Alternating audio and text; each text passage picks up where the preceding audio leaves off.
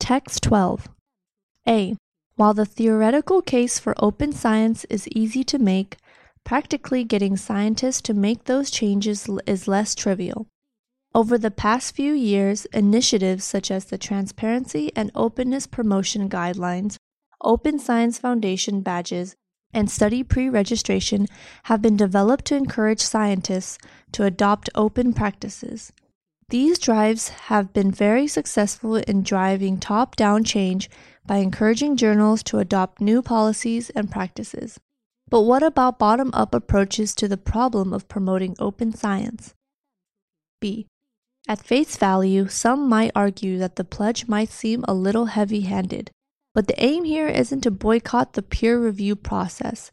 Instead, the aim is to encourage a more open discussion between manuscript authors and peer reviewers in order to provide clearer information on why data and materials may or may not be freely available.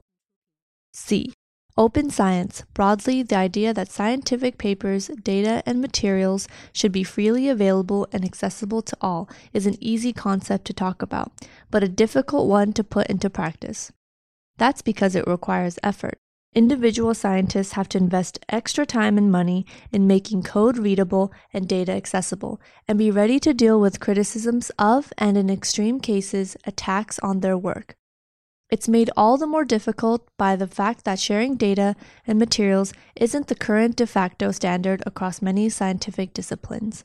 So why bother going against the grain if all it's going to cause is grief and extra work? D.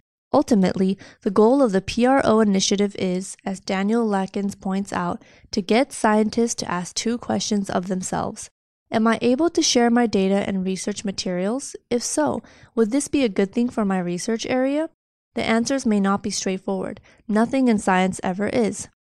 But that's not a reason to shy away from a simple duty that all scientists have to make sure that the things that we discover about the world around us are real, repeatable, and shared with everyone.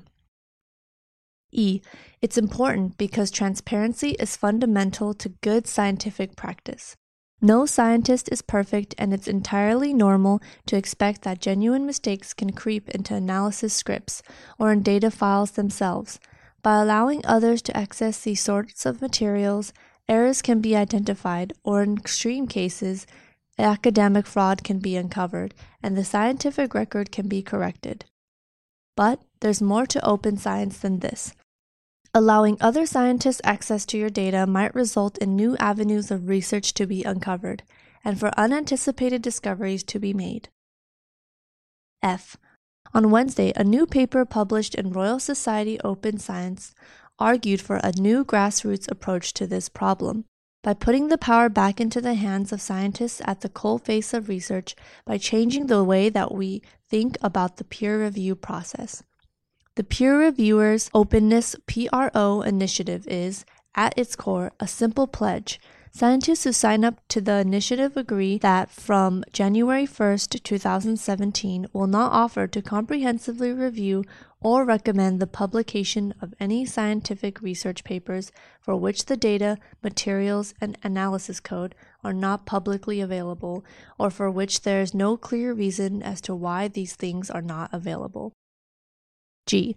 The PRO initiative isn't a panacea that will magically solve all of the issues surrounding open science overnight, but then again, it's not meant to be.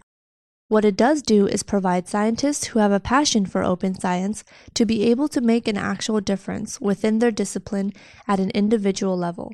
On top of this, it ensures that in situations where data and materials aren't freely available, the reasoning why is detailed in the publishing scientific record. That sort of information may in time be valuable in and of itself in understanding why there is such a culture of secrecy in science. Words and expressions. Pledge, boycott, shy away from, creep, de facto standard, panacea.